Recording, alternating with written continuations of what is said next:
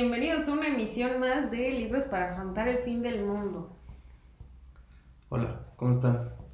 Esta emisión es especial porque, pues obviamente ya nos tardamos otra vez dos semanas, eh, pero esto fue porque teníamos algo, algún contratiempo de COVID, entonces... Es la es- emisión especial COVID, COVID. quédate en casa Ajá. 2020, ¿no? Sí, entonces hubo por ahí algunos infectados en la casa Mm, y hubo quien no se infectó, cosa muy curiosa. Aparentemente Tomando en cuenta que tomamos de la misma coca, Mm, eh, cosa que ustedes no deberían de hacer. Pero creemos que es la respuesta para La los inmunidad. anticuerpos. Sí.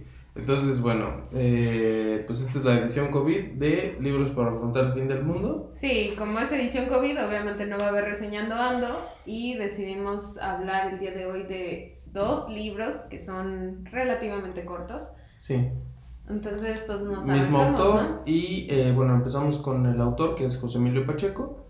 Y vamos a hablar de El principio del placer y de las batallas en el desierto. Que yo siempre pensé que lo habría escrito Rubén Albarrán. Ah, no es cierto. ¿Ese era el gran chiste? Sí. Bueno. Lo estuve escribiendo por ahí. Entonces, este, pues ya, vamos a empezar por el, por el Eh, autor. ok. Y por la presentación, ¿no? Ah, claro, claro, claro. El día de hoy nos encontramos eh, el almirante Churruca, que sé que mi compañero te quedó increíble, ¿eh? Gracias. Cada vez está subiendo más el Ah, presupuesto. cada vez me sale más cabello. Y Juan Escutia, que soy su servidor. Servidor y amigo. Servidor y amigo, sí. Bueno, No me voy a aventar de nada, no, nada, todo bien. Esperemos que no. Ok, sí. Bueno, entonces nos arrancamos hablando de José Emilio Pacheco. Él nació en 1939, murió en el 2014. Y el gusto que él desarrolló por la literatura empezó desde que era niño. Él sí tuvo una infancia feliz, cosa rara. Sí. Estábamos escuchando la entrevista y lo que dijimos fue como, mira, él, él no le fue tan mal, tomando en cuenta cómo le ha ido a otros autores. Sí, no, él sí él tuvo fue una infancia bien, sí. feliz eh, y sus abuelos fueron los que le inculcaron como más el gusto por la literatura. Ellos vivían en Veracruz, entonces él se iba para allá y sus abuelos le leían libros y cosas así, ¿no? Cuentitos. Y él lo que empezó a hacer es que cuando le daba, o sea, leía un libro, como que escribía... El final, Ajá. como que lo, Lo alargaba, sí. Muy chido, sí. Entonces así fue como él empezó a escribir desde Que a que los era ocho años más o menos fue cuando él empezó a escribir. Justo- Vadis. Ajá. Fue el primer libro que alargó en su vida. Sí. Estaría bueno, ¿no? Como saber en qué, en qué terminaban las historias escritas por José Emilio Pacheco. ¿De niño? Sí, Es que estaría es- cagado. Digo, es no, una vida normal, ¿no? Porque ya después que... No sé, o sea, pero porque dicen que no era el único, que también, este, o sea, que, que los libros que leía él, pues lo que hacía era como darles otro final. Entonces, pues está chido como saber en qué los terminaba, Sí. ¿sí? Bueno, este, después obviamente eh, su papá era abogado y entonces él pues iba como a continuar en ese camino, de hecho estudió leyes, pero a ella le interesaba mucho más la literatura y se empieza a meter como en varias revistas de la universidad y cosas así y después cuando ya empieza a publicar uno más que le agregamos al club, deberíamos hacer una lista del club de, De Juan José de Juan. Arreola porque él es uno más de los que publica con él él, otra vez los cuadernos del unicornio. Del unicornio, sí. Por ahí está el libro, creo que se llama La sangre de Medusa, si mal no recuerdo. Eh, no, La Sangre de Medusa lo publica no con el de Juan José Arreola, pero, eh, pero también lo publica en una revistita y ya luego de- después es cuando publica ahí en los, en los, Bueno, los cuadernos del. Ah, Si no ahí investiguen. Siempre, la cagamos en algo, no se apuren. Este, después, eh, um, bueno, hay una cosa que está bastante buena, que eran sus como críticas literarias, ¿no? Cuando ya escribían las revistas hacían, mm, sí. este, pues las reseñas, lo que nosotros hacemos, pero evidentemente más elevado. Sí, sin videos, sin disfraz, un poco más serio, ¿no? No, sí. Este, y entonces se, eh, se generó a partir de esto, hicieron una colaboración con Scherer cuando estaba en el Excelsior. Excelsior. Una columna que se llamaba El Inventario y esta duró 40 años, o sea, cuando ya hubo toda la cuestión del Excelsior se pasó después a proceso, pero duró mucho tiempo y realmente era la columna a la que la gente eh, se acercaba para tener como una noción de lo que pasaba en el mundo cultural, ¿no? Y decía él que pues la che columna lo estaba consumiendo Sí, porque para hacer una Tenía que leer 40 libros Ajá. así solo para hacer una... Entonces, pues obviamente estaban súper pensadas todas las cosas. Luego tenemos lo de su... él era pues hacía cuentos, novela, cortas que tenemos aquí. Eh, escribió Poemas. poemas. Dicen que como poeta muy bueno. Este, nosotros tenemos pendiente el leer algo de, de Yo creo que poesía. nos Sí. un largo rato. Pero, este, pero que como poeta también era muy bueno. eh, pues obviamente el, el- el tema este de, de las columnas en el periódico. Incluso eh, fue guionista. Y Sí, ganó un Ariel, ¿no? sí. Sí, ganó un Ariel por El Castillo de la Pureza. Ajá, que yo no la he visto. Sí conozco, soy, me es familiar la historia. Bueno, no familiar. sí conozco la historia, pero pues nunca he visto la película. Eh, mi amigo Andrés seguro ya la vio. Ok. Un saludo para Ah, Andrés. y un, saludo, especial. Un saludo dije, para mi novia que Nicole, que este, semana con semana me reclaman que no la he saludado. Y pues ahora con COVID menos, ¿no? Entonces, eh, un abrazo y un beso a la distancia. Ay, bueno, entonces sí, de hecho fue guionista, hizo varias películas con Ripstein, entre ellas El Castillo de la Pureza, que pues sí es bastante conocida del, del cine mexicano.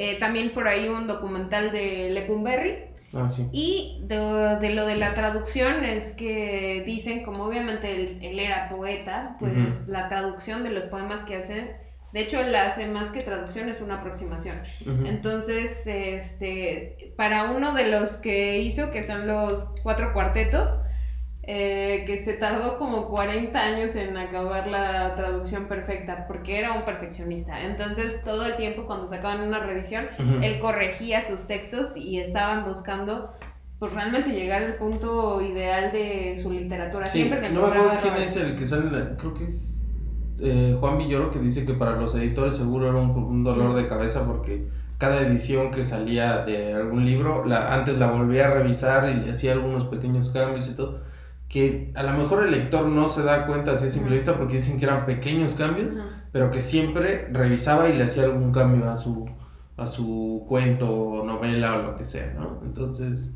eh, así de perfeccionista era. No solo ya estaba publicada y ya, ¿no? Sino Seguía- cada que se iba a reeditar, la tenía que volver a revisar. Y pues por eso dicen que esas traducciones de esos cuartetos que son una cosa impresionante porque realmente mantienen, o sea, es volver a ser como el Pues un poema, poco ¿no? lo que platicamos también con Pitol, que Sí. finalmente... Pero- eh, Pepito no escribía también. Bueno, pero sus traducciones son, son muy reconocidas porque justo lo que hacía no es solamente traducir literalmente, Ajá. ¿no? Sino le da una interpretación como autor a lo que intentó decir el, Ah, el Pues de autor hecho son de la misma Sí, sí, sí, generación. sí, sí. Este, bueno, ahí ya tenemos lo del guionista. Ajá, una cosa muy importante es su melancolía por la ciudad perdida. Ujú. Cosa distintiva y que en estos dos libros se, se refleja muy tremendamente. Sí, pero yo creo que eh, se refiere un poco más a... Lo que pasa es que los libros están ubicados en un momento en específico muy importante en la historia de México porque es un momento en el cual están viviéndose Ujú. muchos cambios. Es en México después de la Segunda Guerra Mundial y eh, el milagro mexicano. Entonces, pues están pasando muchas cosas políticamente, eh, también eh, económicamente, ya empieza a haber productos, este, pues digamos que hay una proliferación un poquito mayor de productos extranjeros Sí. o una apertura comercial un poquito mayor, digo, no como la que tenemos hoy en día, pero un poquito mayor a la que le había tocado en su infancia. Entonces, muchas de esas cosas las plasma en, en estos dos libros. Pero yo creo que esta parte de la nostalgia, en la entrevista él habla sobre cómo la Ciudad de México hoy en día, o bueno, en el 2010 creo que es más o menos, eh, pues ya es un horror, es una masa gris y... y- Sí, pero porque, o sea, ahí mismo también es como que él pasaba por una calle y decía como, ay, aquí había una casa. Sí, Y ahora hay esto. Y que era todo el tiempo se quejaba de cómo Sí. había cambiado las cosas, ¿no? Entonces yo creo que sí tenía ese punto. Y que de hecho dicen como que en sus poemas también lo reflejaban, Sí, como sí. que son como medio tristes, medio sads. Este. Pues ya, ¿no? Vamos con los, con los cuentos. Ajá, bueno, vamos, los vamos a arrancarnos con los libritos. Y primero vamos a hablar sobre El principio del placer, porque fue el que primero escribió. El libro está escrito, bueno, fue publicado en el año del 72, 1972, y más o menos lo pueden encontrar unos 150 pesos en su librería más cercana. Mm, Que de hecho ahorita era. Se supone que Era. Almadía y no me acuerdo cuál es la tercera, tienen el 20% de descuento en casi todas sus obras, entonces también pues hay para que Para que aunque no sea este, pues ahí aprovechen. Este, entonces nos costó más o menos 150 pesos, o bueno, eso es en lo que anda.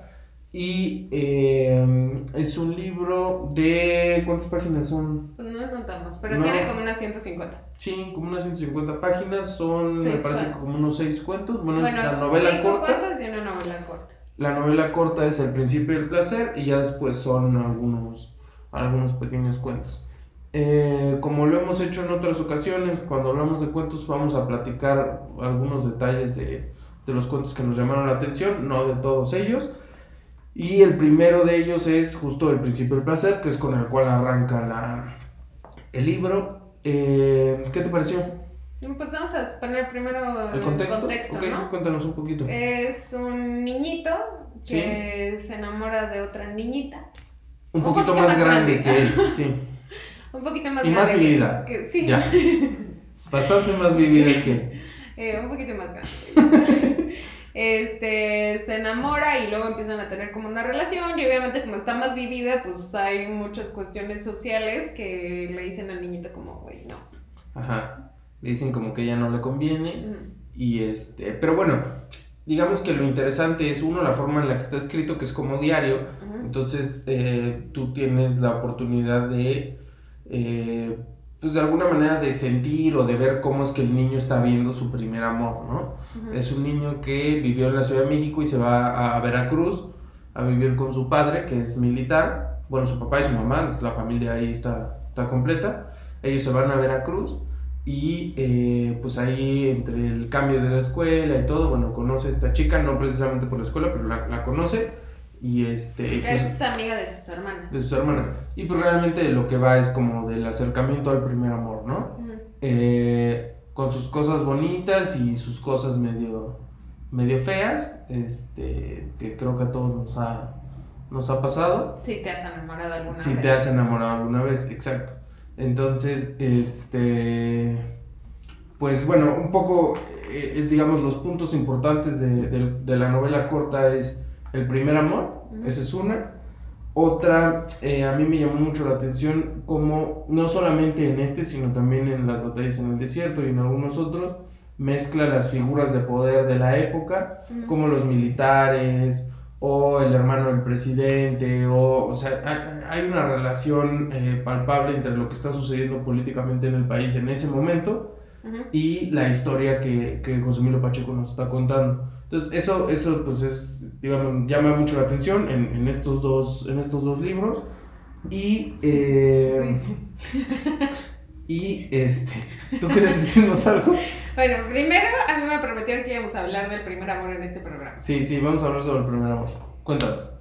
Bueno, mi primer amor no me ha llegado todavía.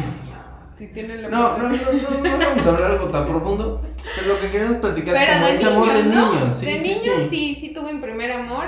eh, es secreto, porque nos ven, no es cierto.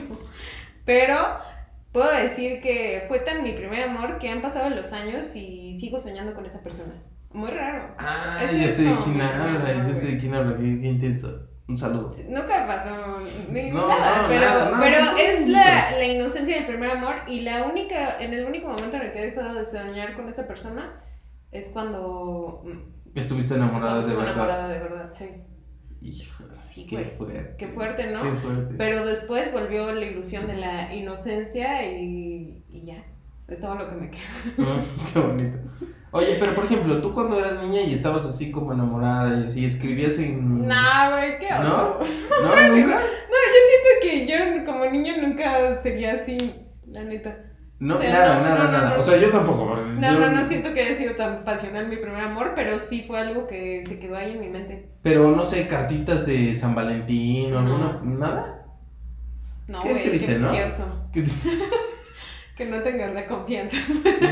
No, no, es que yo creo que esa es como la etapa, por ejemplo, en que pones una canción, o sea, escuchas una ¿De canción. niño? Sí, o sea, bueno, no te voy a decir de niños, 6 años, pero sí, como 12, o sea, este chavo se supone que tiene como 12, 14 Ah, años. ok, Sí. Entonces que escuchas una canción y es como, ay, o sea, no sé, como que esa edad, como que estás un poquito más, este, esperanzado, ¿no? Ajá. Sí, no, ya se Entonces- pierde eso con la. Se te quita lo peor. Se te quita el pendejo, pues sí, un poco. ¿Y, ¿Y tu primer amor? Mi primer amor, pues así como mi... Es que no me acuerdo. No, no me acuerdo. Como que siempre he sido un poco... O sea, sí, del primero, primero. Pues como siempre me han gustado las niñas, entonces desde chiquito. Entonces, este... No, o sea, hoy no me gustan las niñas. Qué Este- eh, pero, pues no sé, como que siempre hay la niña que te gusta en el salón o así. Sí, sí, pero pues, nada así más remarcable, güey. Mm, ay, cabrón. Estás haciendo el set. Este. No, no, así como. No, no, yo diría que no. Pero sí, como que siempre está la ilusión de este, pues la niña que te gusta y verla en la escuela y esas cosas, como que siempre, siempre están ahí, ¿no? Sí. También nunca fui como a escribir cartas. Más creo que a la fecha. No. Yo creo que en toda mi vida he escrito. A lo mejor do- una carta, no sé. No recuerdo muy bien haber escrito cartas. Entonces. este, ¿Y te, te daría pena darle una carta? No. No, pero no, no sé, como que no, no, no soy ese tipo de, de persona. Pero Bueno, ya hablamos del primer amor. bastante. Entonces, Hablemos del segundo punto, que son las mujeres de este libro. sí, la verdad es que la chica que se llama Ana, Ana Ana Luisa. Sí se pasa de lanza con el Se pasa de lanza, pero está interesante la relación de todas las mujeres con el personaje, ¿no? Ajá. Y entre ellas.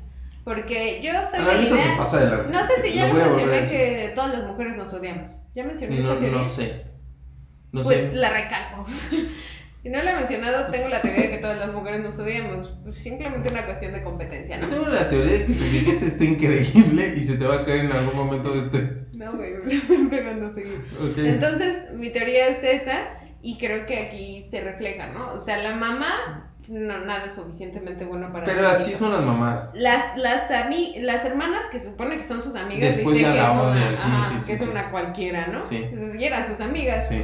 La novia del que es su amigo, luego se lo quiere echar al plato al Sí. niño y, y se echa a su padrastro y al otro güey, pero dicen que la otra vieja es bien eh, nalguita pachanguera. Ok. Entonces, o sea, todos, eh, esta madre de la que ven la página el ojo ajeno, todos dicen que la Sí. otra... Esa es otra de las cosas que está interesante de eh, estos dos, dos libros, que está mucho el tema de las apariencias. Digo, no, no, no son las Es que únicas la novelas que hemos visto, en estas dos. pero, pero también en la sociedad mexicana, Sí, eh, pues retratada en el, uy, no, ¿qué van a decir? y todo, cuando realmente pues todos tienen cola que les pisen, ¿no? Pero nomás están viendo qué hace el de al lado y, y cómo chingarlo o cómo... no, pues hablar de la Sí, otra hablar. persona. Más que cuando, chingar es cuando como finalmente hablarlo. ahí estás viendo todo, Sí. ¿no? Y, y, y hasta el niñito le alcanza a ver cómo las hermanas también nada más andan viendo cómo sablear a los güeyes. Madres así, ¿no? O sea, está interesante y ahí está la teoría. No sé qué Sí. piensen ustedes. Entonces, ¿algo más del principio al placer? Eh, no, no, ¿No? no, creo que Vamos avanzando con Fiesta Brava. Es el tercer cuento de, bueno, digamos, segundo cuento. Eh, y a mí me parece un, un gran cuento, me gusta mucho. Me gusta mucho porque eh, la forma en la que está escrito uno es, es diferente. Eh, para empezar, usa un recurso que usa José Emilio Pacheco también en las batallas en el desierto, que es la puntuación, todo el tiempo usa comas, ¿no? No usa punto seguido, nada, todo el tiempo son comas, comas, comas, comas. Ese es en el primer, digamos, pues sí, como la primera parte del, del cuento de Fiesta Brava. En la segunda empieza a, a usar una puntuación convencional y después en la tercera usa eh, diagonales para referirse a todos los pensamientos. Entonces todos los pensamientos están escritos eh, con diagonales. Entonces eso uno ya lo hace diferente. Dos, eh, los personajes y los temas que, que se encuentran ahí pues son también algo que a mí en lo personal me gusta. Uno, aparece el metro de la Ciudad de México. Y dentro del metro de la Ciudad de México es como si abajo estuviera México Tenochtitlán todavía. No, no, digamos la ciudad bien, pero como si sí todavía hubiera pues ruinas y todo, cosa que pues, probablemente sea pues cierta de alguna forma. Y eh, como si el México ancestral siguiera un poco ahí dormido, ¿no? Entonces esa parte también me, me gusta mucho y, y creo que la forma en la cual eh, pues hace la historia lo hace como muy, muy interesante y muy fluido y son temas que pues están, están chidos, ¿no? O sea, eso a mí me, me encantó de, de ese cuento. A mí la verdad es que eh, eh, yo había leído ya hace unos años al principio de Placer y me acuerdo que me gustó mucho más que las batallas. Pero esta vez que lo releí, eh, no me gustó tanto. Sin embargo, le pusiste mejor calificación. Pero eh, Fiesta Brava, este es mi problema con eso. Y es justamente lo que le dicen al final. Para poner en contexto, es un güey que escribe un cuento. Ajá. Bueno, está escribiendo como. Sí, un cuento para un un cuento. amigo que le pidió para una revista, ¿no? Entonces empiezas leyendo el cuento y luego lees como todo desde que le pidieron el cuento y cuando vaya A a la redacción, ¿no? Entonces, este, lo que le dice al final ese güey sobre el cuento es por lo que no me gusta.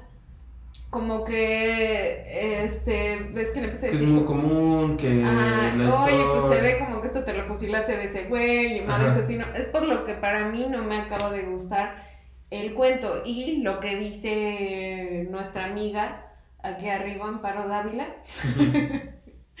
aquí arriba, Amparo Dávila. Si un cuento no te atrapa desde el principio, ya no lo hizo. Entonces, aunque me parece interesante esta parte de cuando él baja el personaje del cuento al metro y, la, y esto, como que siento que no acaba de amarrar para mí en la narrativa de esa historia y por eso no me acaba de gustar. O sea, lo otro está para mi gusto mejor narrado, ¿no? Lo que ya es como de la vida del que lo escribió que el, el cuento. Por eso no me gustó mucho Fiesta Brava. Bueno, a mí sí me gustó bastante. Ya juzgarán ustedes. Sí.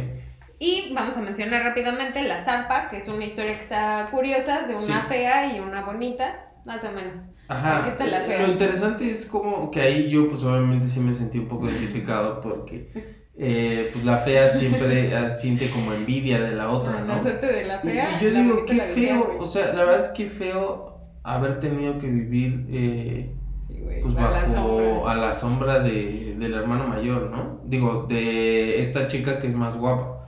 Entonces, eh, pues está, está bueno el cuento. No, digamos, no tiene como tantas cosas porque aparte es un corto Sí, corto. pero se me Pero esa bien. temática está muy bien y luego el final, eh, me voy chido. a animar a, a contarlo tantito, pero es que al final, eh, pues, pues, las dos terminan siendo personas mayores, ¿no? Están viejitas. Sí, finalmente Y ya la entonces- belleza ya se le y fue y, entonces ya no ahí hay... dice como, "Ah, ya podemos ser amigas. Ajá, ya". porque ya no hay ninguna diferencia entre nosotras. Ajá. Está chido ese Está, cuento, está muy buen cuento, sí.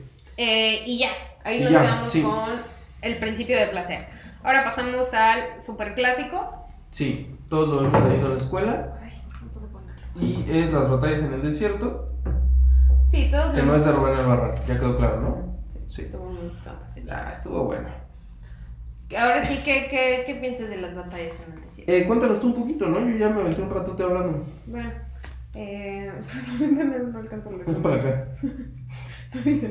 Eh, fue escrito en, bueno, publicado en Ah, sí, 1981 como, como libro, pero se publicó originalmente en el 80 en, una, en un un suplemento, suplemento. de la revista más 1 uno. más 1. Sí. Ajá. Entonces, ya de ahí pues salió en, en, en Era, creo que fue la primera que lo editó. Y pues ya, ediciones ahí, chico. Lo pueden Sí. encontrar como unos entre 70 y 100 pesos, depende. Este. Y este también es, pues, el primer amor.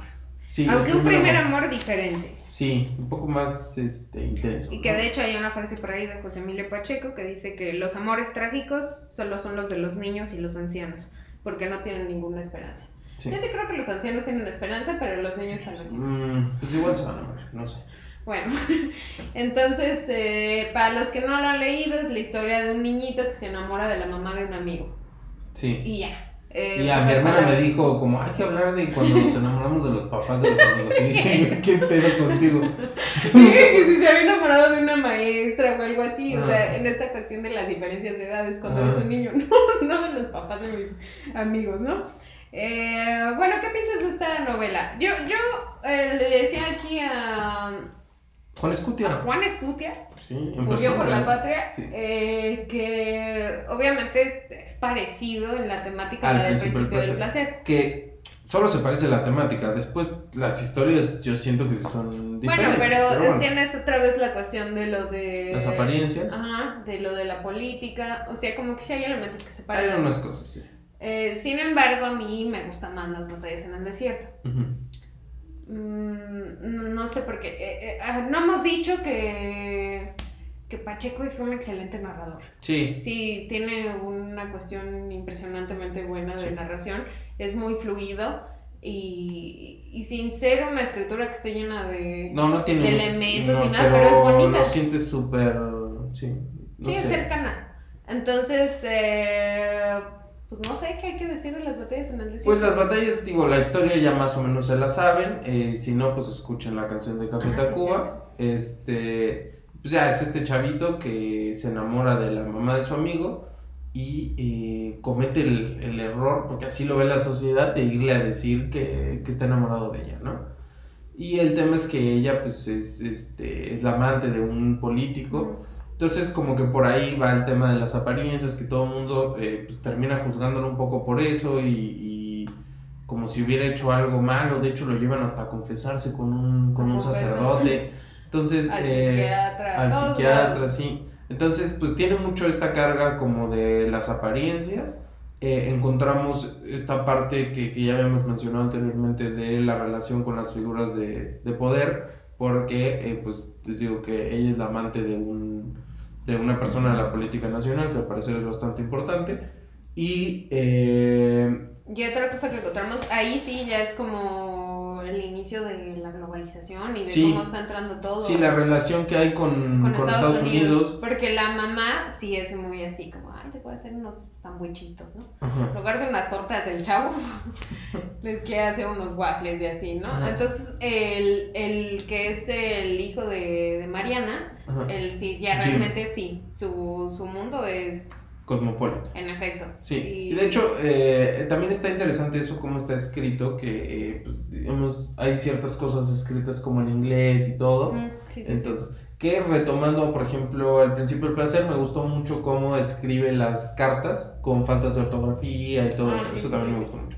Pero bueno, eh, en esta historia sí ya podemos ver como esa, pues sí, digamos, esa mezcla que está iniciando entre México y Estados Unidos de, este, pues de productos y de, ah, pues es que se fue allá de shopping, La etcétera, ¿no? todo. Ajá, los anglicismos, exacto. Entonces, eh, pues creo que esos son de los puntos como más interesantes de la novela. A mí la historia me, o sea, sí está buena, Ujú. pero, eh, o sea, bien. Yo, yo el tema que tengo un poco que, que platicamos fue eh, qué tan recomendable es como para iniciar la lectura, Ah, ¿no? sí, porque sabemos que sí es un, un obligado, ¿no? Sí, y, y es, es recomendable porque son muy pocas páginas y porque la historia, digamos, es muy... No te voy a decir que todos se, se identifican con, con el personaje, pero pues, pues es de amor, ¿no? Y eh, todos en algún momento hemos estado enamorados, entonces, eh, pues por ese lado también te puede llegar cuando eres chavito.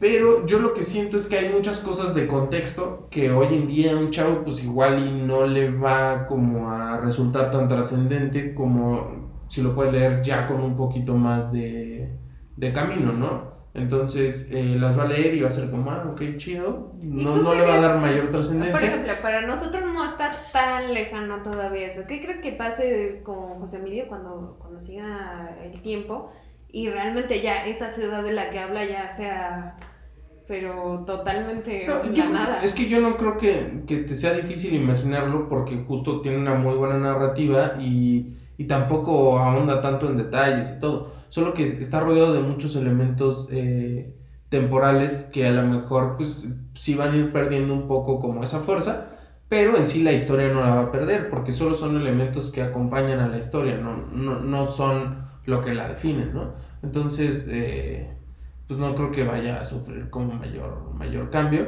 pero, eh, pero sí creo que, digamos, como para realmente meterte en la lectura, o sea, yo no siento que tenga como ese punch de decir, ah, quiero leer más y más, ¿no? Ese es mi único tema. O sea, sí creo que cualquiera lo puede leer a los Sí. 12, 13 años y lo va a leer bien y, y a lo mejor le gusta, pero no siento que tenga como ese punch que se necesita como para realmente meterte a que la lectura se vuelva un hábito. Ese, Sí, es, ese es mi tema. Mi tema es que obviamente es un gran narrador y por eso creo que es un- una persona recomendable como para iniciarte. Sí. Ok, te, te concedes a que no tenga el gran punch, pero este, este Juan Escutia de aquí Ajá. fue el que dijo que Persona Normal le parecía un gran libro para iniciarse en la No, lectura. lo que pasa es que persona normal, el cual mi Entonces- hermana pues obviamente odia. Este, no, mi hermana no, el que la odia es este el Ay, huracán. Ramírez o no, ¿cómo se llamaba? El rayo vengador de Chupicuaro. Ah, Rayo Vengador de Chupico. Este. Yo lo que le veo a persona normal es que te mete muchos libros y que si de alguna manera logra, que, que a lo mejor ahí es donde falla un poco, pero que si logra Darte picar, curiosidad. darte curiosidad, es más fácil que te vayas con otro. Eso es lo que yo creo. Y este, pues no, o sea, te puede gustar y, y ya. O sea, yo creo que hay mucha gente que, que puede leer un libro y ya, en fin. No es como que diga, ay, no, no voy a leer nunca. No, o sea, lo puede agarrar, lo puede leer, se acabó. No te genera como esa curiosidad de querer leer un poco más. Ese es, ese es mi único tema, ¿no? O sea, como lectura está muy buena y súper recomendable. Pero eh, como impulsora de que leas más, no sé qué tanto lo pueda lograr. Ya. Pero buen libro, ¿eh? Sí. Sí, dijiste que, que no han subido los números de lectura, ¿no? Entonces, ¿qué crees que Ajá, no? exacto. Sí, lleva como 15 años en el plan de lectura y no leemos más, así que pues igual no, no es el libro indicado, ¿no? Pues bueno, entonces con eso nos quedaríamos de estos Sí. libros, ¿no? Vamos con nuestra calificación, ¿no? Nuestra calificación, eh, ¿va por cada uno o como en conjunto? Eh, pues si quieres de cada uno, primero empezamos con el principio del placer. El principio del placer, Yo le puse un 8, mm, yo le puse un 9, pero le a puse un poner 9. Le puso un 9. Se la pasó diciéndome, no, es que las batallas están mejor. Y luego pusimos calificaciones y fue como el principio del placer, 9. Las batallas, ahorita les decimos cuánto. Pero ya sabes. Pero es menor. Y las batallas, Yo un 8, y yo un 8. un 8. sí. Este, pero creo que sí es mejor las batallas, me quedo, me Es que a lo mejor-. Como historia las batallas, pero el otro tiene muchas cosas, los distintos cuentos también tienen cosas interesantes. Es que creo que hemos leído mejores cuentos. Sí, pues, pues yo le puse un 8, tú fuiste la que le puso un 9. Bueno, es que fue por las cosas que pusimos ahí. No fue mi culpa, no lo pude evitar. Este, pues ya, eso sería todo. Sí, se ve Ah, no, la pregunta final.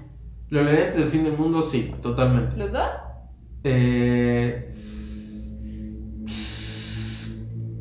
Sí. Es que es una lectura muy, pues muy amena, ¿no? O sea, finalmente como que lo sientes muy... Está muy ligero y está, está, está bien para leer. Y sí, la verdad es que José Emilio Pacheco es un gran narrador y eso se le tiene que reconocer en, en toda su obra. Y ahora tú cuéntanos.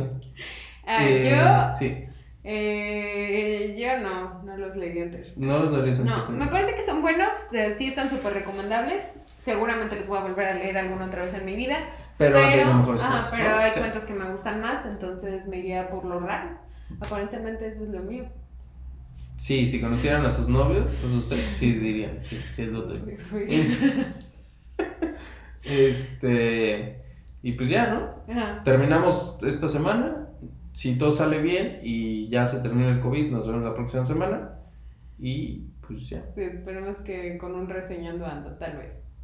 Quién sabe, no quiero prometer, es más, no quiero prometer ni siquiera que va a haber video la próxima semana, pero pues ojalá. Este, oye, una cosa, nada más sí quiero decir, muchas gracias a las personas que nos han escrito. Está chido como que de repente te escriban ahí comentarios de que les gustan o así. Hasta una persona que nos escribió que no encontró el link de una página, eh, lo vamos a buscar para, perdón, de un libro, lo vamos a buscar para ponérselo. Es ilegal, ¿no? Igual lo vamos a buscar. Eh, está chido, así que si, si quieren escribirnos algo, si les gusta o si no les gusta, pues No igual escríbanlo, ¿no? Está padre. Este, y pues muchas gracias por escucharnos. A las personas que lo han recomendado también está chido. Este, gracias. Gracias totales. Nos vemos la próxima semana. Bye. Adiós.